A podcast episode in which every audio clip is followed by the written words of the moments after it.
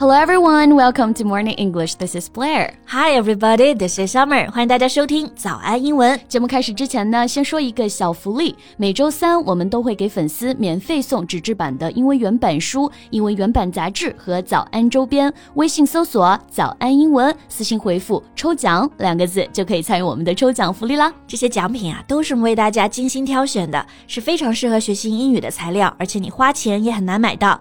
坚持读完一本原版书、杂志，或者用好我们的周边，你的英语水平一定会再上一个台阶的。快去公众号抽奖吧，祝大家好运！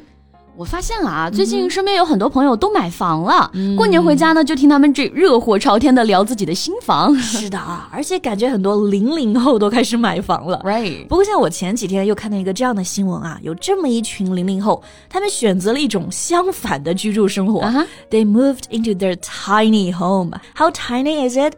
Only eighty square feet. Eighty square feet，、 Yes 就是平方英尺是吧？嗯换算成平方米，差不多就是八平方，平方米对啊，八平方米。Come on, that's for real. I mean, you can barely stretch in that room, or you might constantly bump your head on the ceiling. Yeah, it's sometimes hard to imagine, right? But tiny homes have exploded in popularity on social media, and one micro apartment in New York is gaining attention. 现在这个话题啊，叫做改造八平米小居室，在网上火了起来。尤其呢是在纽约曼哈顿的一个小房间啊，就吸引了很多人的关注。嗯，不过其实我们之前也讲过，香港的一些年轻人、很多也是选择了这种蜗居，对不对？啊是的或者说没办法啊，只能选择蜗居。那现在这股蜗居的风都吹到纽约 了。是的。So I think we can talk about that in today's show and see how and why they made such decision about their living condition. Sure, let's have a tiny room tour. Okay. 那我们今天的所有内容呢，也都整理好了文字版的笔记，欢迎大家到微信搜索“早安英文”，私信回复“笔记”两个字来领取我们的文字版笔记。 So as for the reason they moved into that tiny home, I guess it's because uh, of money. Yep, exactly. That TikToker whose apartment went viral online said that I moved into an 80 square foot tiny home when my previous rental ate my money away. My previous rental ate my money away 啊，嗯这个表达很有意思啊。所以就是住进纽约这个八平米小地方的博主说啊，是因为之前的租金太贵了 Yes. eat my money away 啊，把我的钱全吃掉了。对，就是花掉了 Right. 用掉了啊。 Right. 然后它这里呢用到的是 rental，哎，是个英式表达，像美式表达里面这个租金，你直接说 rent 啊就可以了。 对，那这个 rental 看上去还挺像个形容词的啊，嗯那、其实呢是个名词，可以表示租金，也可以表示出租这件事儿，或者还可以表示出租的，像房屋或者汽车。For example, you rent a car, and then you can say it's not my car. The car is a rental. Yes，嗯，那纽约的房价我们也知道有多高啊。So how much does she have to pay for this ultra tiny apartment now? It was only $650 a month, which was kind of mind blowing when thinking about the average rent in New York. 六百五十美元、啊，差不多人民币四千多。 4000多对啊，对哇，这要是在长沙能租到大平层了吧？是的。但 是你要想是纽纽约啊，曼哈顿，那能租到个地方住，就算是很划算的价格了。And the only downside was that the unit didn't include a shower or toilet. These were shared spaces down the hall. 是的，相比这个位置啊，唯一的缺点就是公寓没有卫生间，只能和别人共用。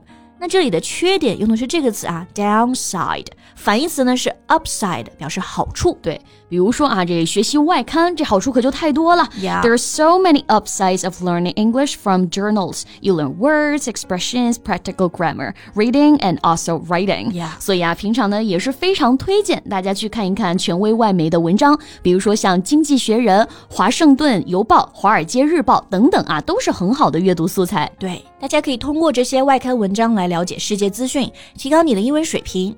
但是啊，你想要更加细致的学习其中的英文表达呢，还是要有专业老师的带领。那每周一到每周五早上七点，我哎都会带大家直播一起阅读外刊，已经有超过两万名的同学加入我们的学习了，就等你的加入啦！是的，这些课程呢还都是免费的，大家微信搜索“早安英文”公众号就可以预约直播啦。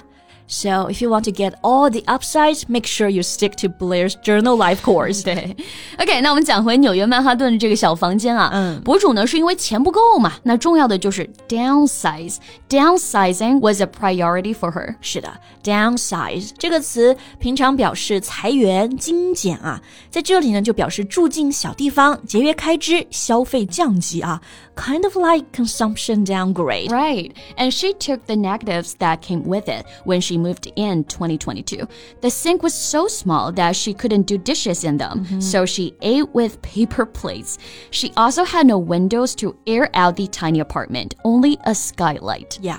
Take the negatives 就表示要接受消极的那一面嘛，比如说房子里的水池太小了，它都不能洗碗，吃饭呢就只能用 paper plates 纸盘子啊，然后房间里也没有窗户啊，no windows to air out the apartment，、 Right. 只有一个天窗啊，天窗就是这个 skylight，对，而且住在这儿呢，她确实还消费降级了，因为就不能买那么多衣服了嘛。She said, "I had to be careful what clothes I was buying because if I bought too big of a coat, it's like, where am I going to put it?" Yeah. So micro apartments have become a trend on social media, but people also taken them seriously because of how inexpensive they are. 像这个 micro 就是表示小的嘛，嗯，所以这个小公寓呢，也可以说是 micro apartment。对，他的这个小公寓还有很多的网红啊来拍视频。so influencers visited this apartment multiple times to shoot videos about the tiny space. So rappers even asked to film music videos in it. 是的，这个地方确实很小，但是位置好嘛，租金又便宜，可以让这个年轻人啊在大城市里活下去，有一个立足之地。So I guess that's a main reason why they choose to dwell in this tiny space. Exactly. She said micro apartments have a cool factor now, and that you are selling someone on a dream. The tiny spaces give people an opportunity to live in their dreams in New York without spending massive amounts of money. 是的，因为你的收入只能勉强维持生计嘛，这个时候蜗居就是当下最好的选择了。那这里的勉强维持生计啊，我们来讲讲这个表达，可以说 make both ends meet。哎，这个词非常好啊，字面意思是让两端相遇，two ends。那我们可以理解为就是让你的支出和收入呢能够抵消。 Yeah. You barely making a living or earn just enough money to support yourself. For example, many entry-level employees struggle to make both ends meet. 很多初入职场的员工啊，就只能勉强的维持开销了。 Yes, or with the high cost of living, it's tough to make ends meet. 因为生活成本太高了，大家都有点入不敷出了对。， 那蜗居蛰伏一段时间，有能力了，年轻人呢可能就除了蜗居之外，有更多的选择了。是的。那大家听完今天的节目啊，有什么想要分享的吗？ 你有过蜗居的经历吗？Feel free to share your story at the comment section, and that's all we have for today. 那我们今天的所有内容啊，也都整理好了文字版的笔记，欢迎大家到微信搜索“早安英文”，私信回复“笔记”两个字来领取我们的文字版笔记。 Thank you so much for listening. This is Blair. This is Summer，see you next time， Bye. This podcast is from Morning English. 学口语就来早安英文。